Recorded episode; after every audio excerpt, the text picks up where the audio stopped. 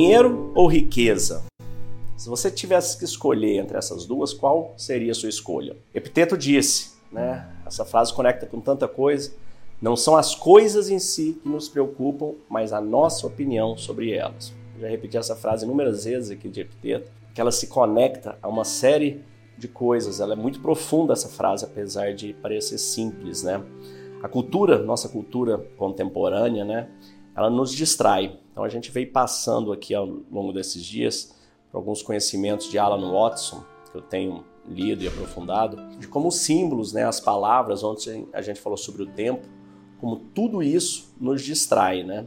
E nesse sentido, né, o dinheiro é mais um símbolo que às vezes nos impede ou nos atrapalha de enxergar a realidade, né? Então ele disse o seguinte: o dinheiro é apenas um símbolo da riqueza. Ele não é a riqueza em si. E o ego também é uma abstração, né? uma máscara que a gente usa para encenar um enredo artificial. Então é preciso a gente voltar aos nossos sentidos e assumir a experiência de nossa própria existência como organismos vivos. Outro dia eu li em Yogananda, a biografia de um yogi, onde ele diz que o ego é simplesmente a nossa ilusão que somos separados do todo.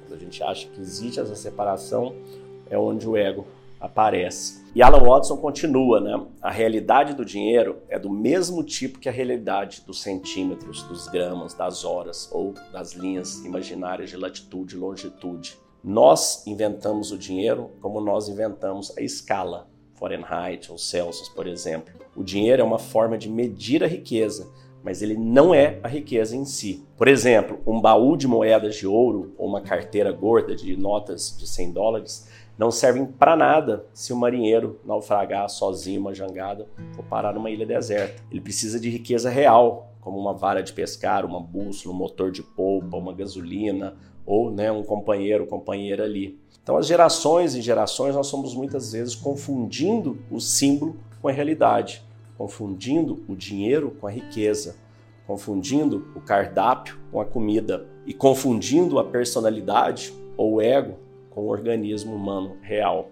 Então, como disse Epiteto, não somos perturbados pelas coisas, mas pela visão que temos delas. Quando a gente traz isso para a nossa vida prática, quando a gente começa a aplicar esse conceito em tudo que nos acontece, de dor, de alegria, de tristeza, de felicidade, em todas as situações que apenas são, a gente passa a perceber que a gente não tem por que sofrer por nenhuma delas. Basta que a gente enxergue esse sentido, esta convenção né? e a gente simplesmente experiencie qualquer situação da forma que você quiser experienciá-la. Você quiser aprender como trazer para a prática esses conceitos, como aplicar isso no dia a dia, venha para o chamado estoico, participe conosco da imersão. São apenas sete dias, está tudo gravado, você entra, assiste uma horinha por dia, faz os exercícios e as práticas sugeridas e em sete dias você terá sua mente, sua visão de mundo completamente transformada. E minha certeza e minha convicção é tanta que você pode fazer sua inscrição sem custo, sem risco, e ao final dos sete dias, se você não tiver sido transformado, basta solicitar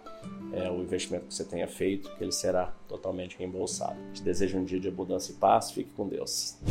É só agradecer, né? reforçou muito momento que eu estou vivendo na minha vida. Mas o que eu achei legal do teu, uh, do teu projeto é que você consiga organizar as ideias aí de uma maneira mais prática. Eu também eu preciso... muita identidade com tudo que você propõe. Então, para mim é um assim, é um bálsamo. Muito obrigada. Super obrigada por essa oportunidade. Eu sou psicóloga, estudo há muitos anos a cabala. E mais, assim, que me toca muito, porque em 2020 eu fundei, junto com o Chicane, meu marido, uma instituição que se chama Instituto Borboleta Azul. E a lenda do, da borboleta azul nada mais é do que trazer a reflexão de que tudo está nas nossas mãos, né? Então é isso, né? As coisas são como são e para elas serem boas ou ruins vai depender de como a gente vai interagir com elas. A gente tem muito poder de ação e isso pode mudar o Brasil, pode mudar o mundo. É incrível, né? Porque o Léo, ele, eu acho que acho que é bem importante, né, que é, repetir as coisas, porque às vezes a gente está numa situação que impacta mais uma ou outra coisa. Esse negócio de que as coisas são como elas são, né? Isso é foda, cara. Isso é foda. Agradecer demais o convite.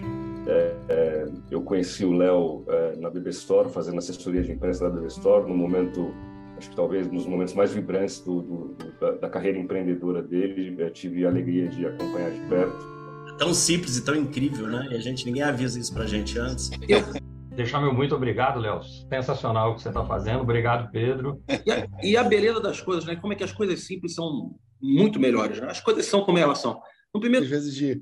eu estava um pouco sem propósito, assim, sabe? E até acordando mais tarde, fazendo, trabalhando o que eu tenho que fazer, mas é, a gente que empreende, né, sabe das, das coisas que tem que fazer, mas estava deixando, tava, tava sentindo um pouco sem propósito. Então esse esse chamado aqui hoje me deu uma, já me deu uma despertada, assim. Então já já valeu muito